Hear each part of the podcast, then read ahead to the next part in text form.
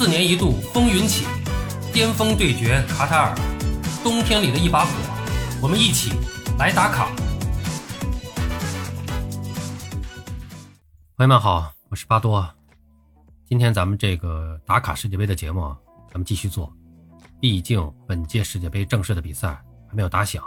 咱们还是继续聊一聊世界杯的过往。我们之前呢聊过十大冷门，今天跟大家聊一下史诗级的逆转。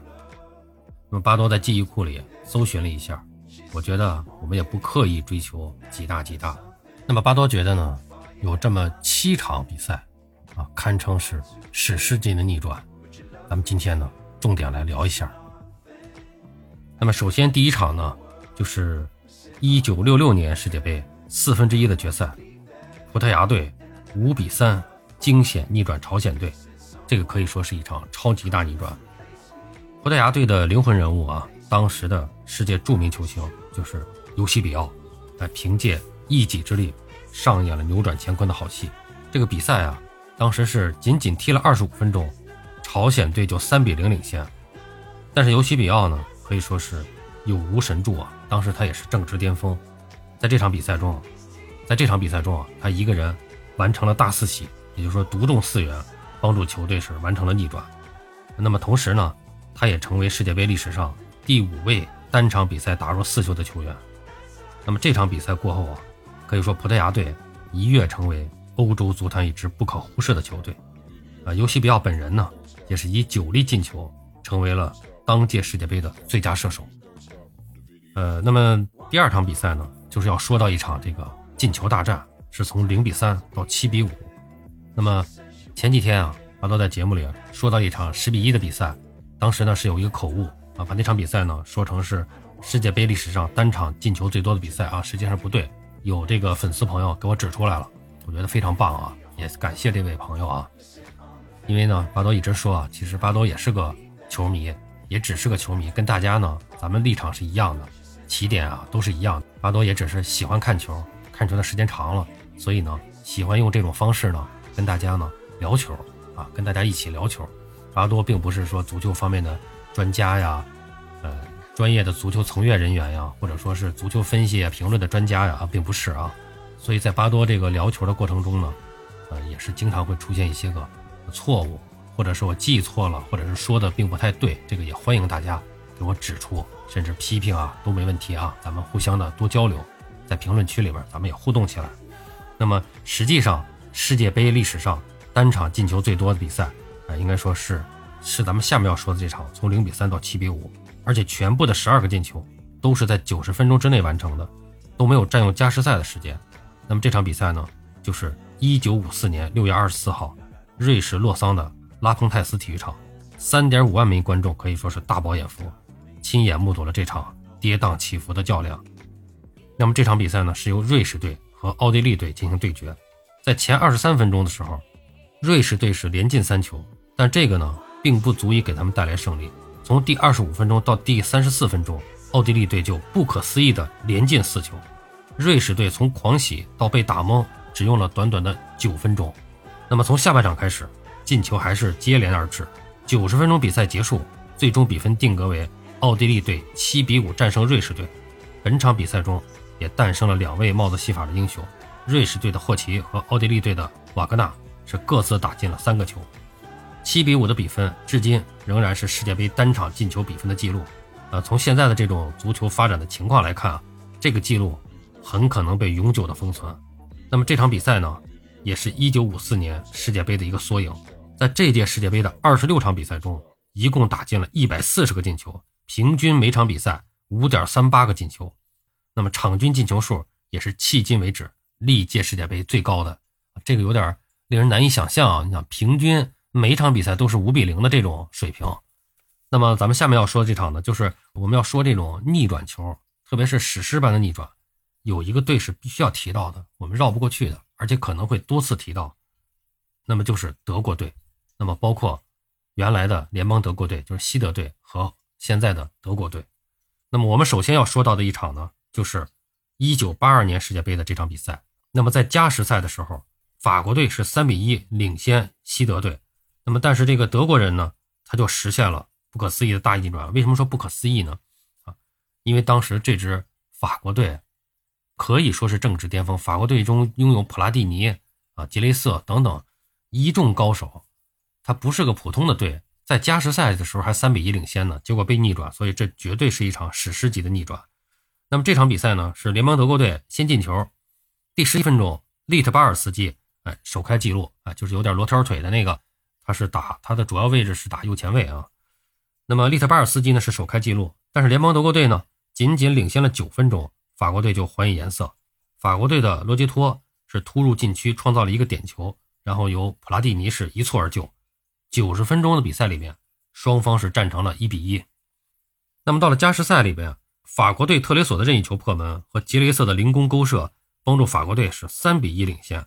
六分钟内连续遭到了两次打击，这本来啊对任何一个球队来说都是足以致命，但是却不能打倒强悍的德国队。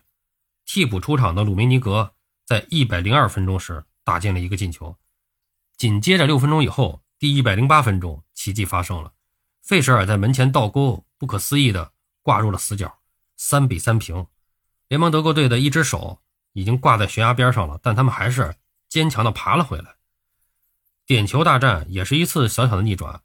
第四轮罚球，这个西德队的斯蒂利克的点球啊，被法国队的门将埃托里是扑出来了。这时候胜利再一次向法国队招手，但是德国队的门神舒马赫这个时候站了出来，他挡出了希克斯的射门，又在数轮之后。扑出了博西斯的射门，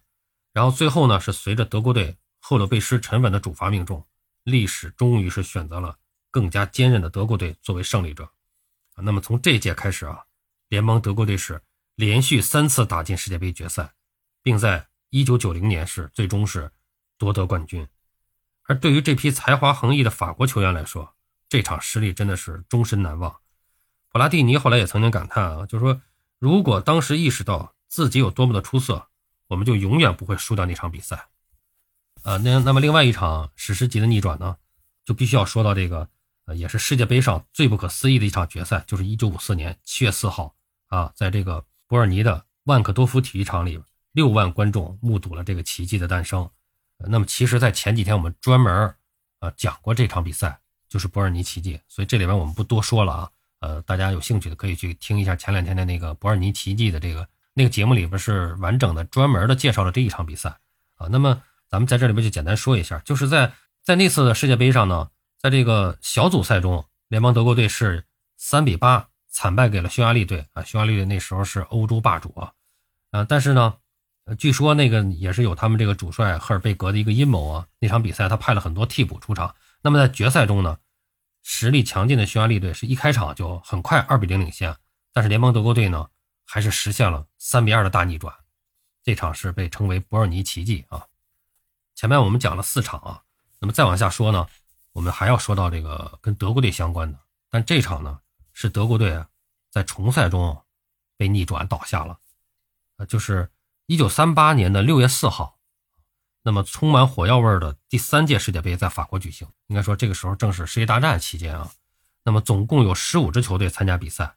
德国队和瑞士队的比赛。是经过加时赛一比一的比分战平了。那么根据当时的规则，这两个队呢还需要加赛一场来决出晋级的队伍。那么重赛的这个上半场比赛，德国队是以二比零领先瑞士队，哎，似乎是这个胜券在握了。但是没想到，下半场瑞士队是展开了凌厉的反击，连续踢进了四个进球，特别是这个前锋安德烈阿贝格伦在三分钟内连进两球。力挽狂澜，击败了德国队，德国队也是由此是止步第一轮。啊，那么德国队战败的消息传出以后，巴黎几乎全城市民都在为瑞士队的胜利欢呼庆祝。德国队在第一轮被淘汰之后，很多报纸就评论说，这不仅仅是瑞士队的胜利，也是世界杯的胜利。啊，因为这个背景嘛，啊，一九三八年啊，这个正好是在第二次世界大战期间。啊，那么第六场我们要提到的这个呃逆转呢，就是。叫什么轰炸机的加时绝杀？咱们一说轰炸机呢，可能大家又又想到了，还是德国队。这个说的是德国队的轰炸机穆勒。一九七零年的世界杯是在墨西哥举行，呃，十六支球队是分成了四组。小组赛里面，联邦德国队是对秘鲁，保加利亚和摩洛哥队三战全胜。呃，英格兰队呢是战胜了罗马尼亚、捷克斯洛伐克，那么输给了巴西，是以小组第二的身份出现的。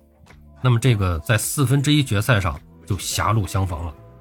联邦德国队啊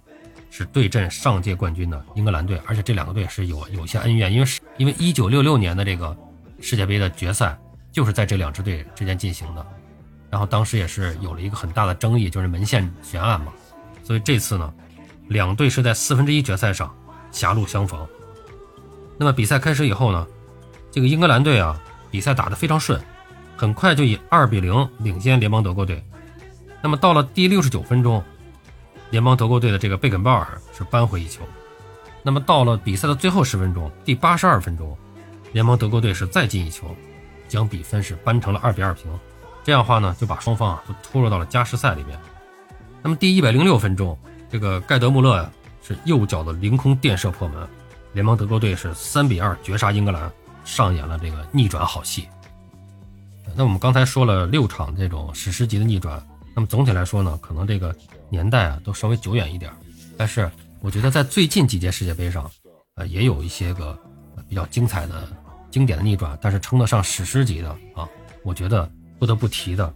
是，在上届世界杯，也就是二零一八年的俄罗斯世界杯上，那么日本队啊对这个比利时队的这场比赛，那么比利时队呢，当时是世界排名第三，日本队呢。仅仅是排名第六十一位，但是当时谁也没有想到，比赛的第四十八分钟和第五十二分钟，远口元气和这个钱贵士呢是先后破门，日本队呢是两球领先。那么随后呢，比利时队才算是如梦初醒，开始疯狂的反扑，在第六十九分钟和第七十四分钟，啊，维尔通亨和费莱尼是两次头球破门，将比分扳平。结果到了第九十四分钟，啊，这个比利时呢。又完成了一次绝杀，库尔图瓦手抛球发动了反击，德布劳内斜传右路，穆尼耶四十五度低传禁区内，卢卡库在点球点把球漏过，跟进的查德利是小禁区前推射入网，三比二。说实话，当时的这感觉就是只需要十秒钟，日本队再坚持十秒钟，就可能把比利时队拖进加时赛。可是这个运气啊，还是差了那么一点点。赛后，这个日本队的主帅西野朗也是表示，这就是。世界杯恐怖的地方，哎，我们拼命的去追求它了，但是呢，还是缺少了点什么。比利时队真的很强，那他们到底缺了些什么呢？我觉得西耶朗的意思是他们缺少点运气，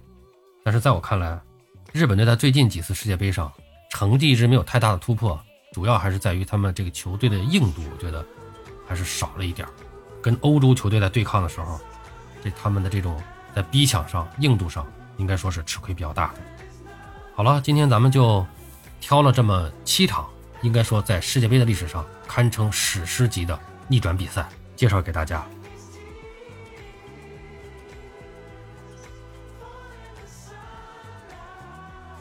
好了，朋友们，今天咱们就聊到这儿，感谢您的收听。您有什么想和巴多交流的，咱们评论区见。欢迎收听、订阅、评论、转发，我们下期再见。